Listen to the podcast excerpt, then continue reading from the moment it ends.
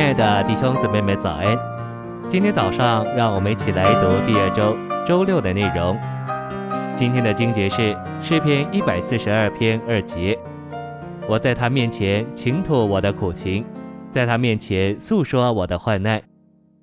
七十三篇十六到十七节：我思索要明白这事，眼看时系为难。等我进了神的圣所，我才看清他们的结局。陈星喂养，主在他的主宰里可能容让我们赔钱，但是当每一分钱都没有了，神仍然在这里。我们也许向神抱怨，但我们的抱怨也许是向神最好的祷告，最讨神喜悦的祷告。当我们抱怨时，神就欢乐，因为他使万有都互相效力，叫我们得益处，使我们磨成他长子的形象。信息选读，诗篇一百零二篇七节说：“我警醒不睡，就像房顶上孤单的麻雀。”这里的房顶指犹太人房屋的平顶，人常上房顶去祷告。既然诗篇一百零二篇七节指基督，这就指明主耶稣在地上时，可能有时候也像房顶上孤单的麻雀，在夜间警醒祷告，顾到神的权益。这也是这篇诗作者的景况。因着锡安遭破坏，他无法睡觉，也无法躺在床上。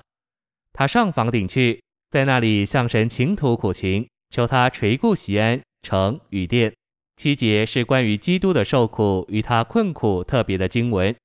他的受苦与他为神家的焦急有关。基督在他的受苦里是警醒着，不顾自己的权益，只顾神家的权益。这是基督受苦的一方面。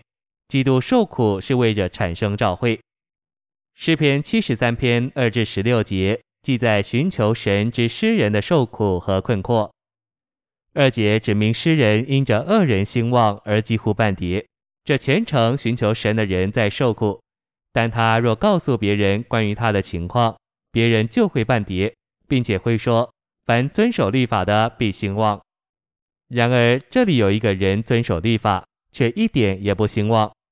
因此，在七十三篇十六节，诗人告诉我们，他很迷惑。我思索要明白这事，眼看实系为难。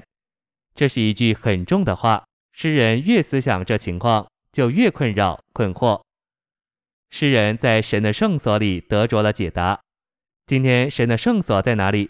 首先，神的圣所，他的居所是在我们灵里。第二，神的圣所乃是召会。因此，我们要进入神的圣所，就需要转向我们的灵，并参加召会的聚会。我们一在圣所里，在灵里，并在召会中，就会对恶人的情形有另一种看法，有特别的领会。除你以外，在天上我有谁呢？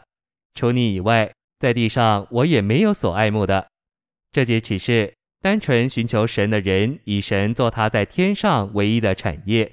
在地上独一的爱慕，神是诗人独一的目标。诗人除了神并得着神以外，不在意任何事物。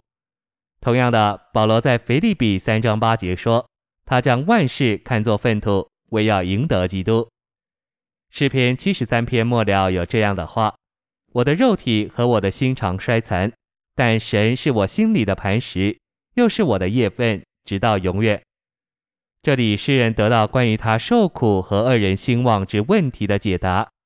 不在意神的人，也许赢得许多事物，并且似乎也兴旺；然而在意神的人会受神限制，甚至被神剥夺许多事物。谢谢您的收听，愿主与你同在，我们下周再见。